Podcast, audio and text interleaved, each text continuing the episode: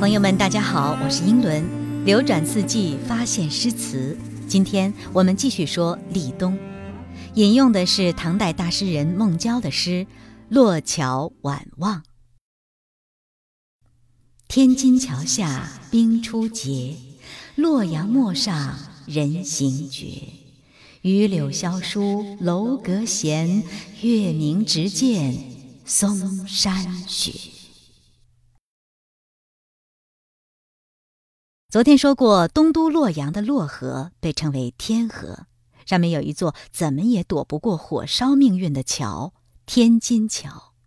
大家以后都记住了，古诗里面的“天津”一般都不是指的现在的天津市，“津”呢就是指渡口的意思，叫什么什么津的地方，基本上都是古代的著名的渡口。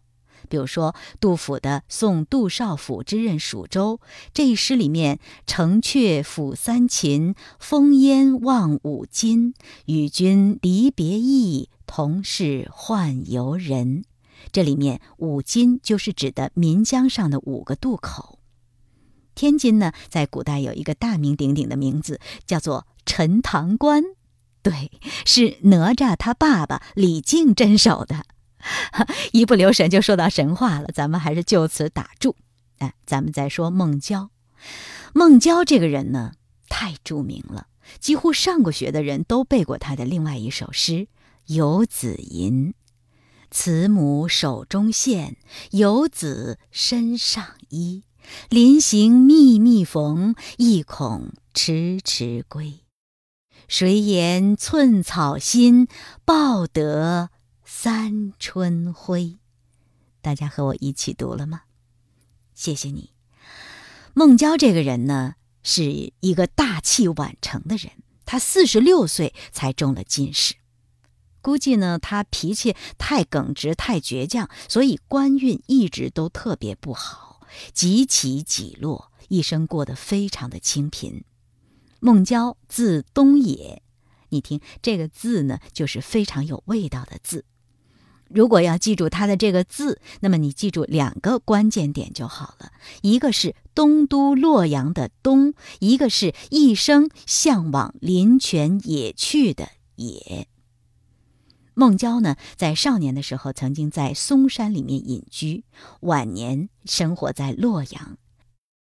好不容易他朋友给他弄了一个官儿，结果他却在上任的路上突然得暴病死了。虽然这个人脾气不大好，但是你要知道，耿直的人往往能结交下特别好的朋友。他呢，死后还是他的那个给他找工作的朋友给他买了一副棺材，在洛阳以东安葬了他。听听，东都洛阳和孟郊有着多么大的不解之缘呢？今天我们说到的这首《洛桥晚望》，就是他跟着这个朋友。呃，当时的河南府尹郑余庆在出差的路上写的，请你记住郑余庆这个名字，我们所有人都要感谢他。没有他，我们现在根本读不到那么才华横溢的诗，我们的诗人估计早就饿死了。每一个人都有自己的朋友。但是朋友也要分为好多的层级，有点头之交，有酒肉朋友，也有比较谈得来的那些朋友。最难得的是惺惺惜惺惺的知己。郑余庆就是孟郊的这样一个值得终生相交的好朋友。这个好朋友，他钦佩你的才华，在你怀才不遇的时候安慰你，暗地里默默的帮你找工作。在你失意时，他尽力周济你，让你活下去；一有一点机会，他就向别人举荐你。孟郊终生贫寒，死后也是这位郑余庆给他安葬的。这样的友情令人唏嘘。各位同学，想问一下，你有这样一位真正的朋友、知己吗？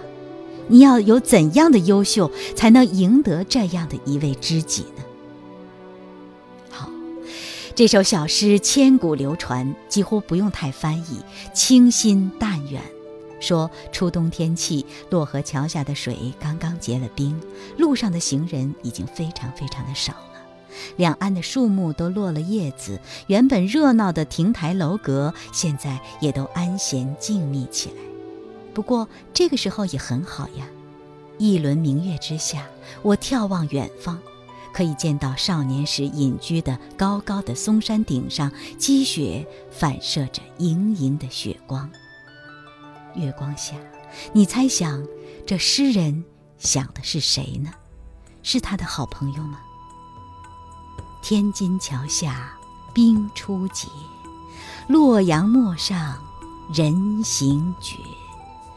榆柳萧疏楼阁闲，月明直见嵩山雪。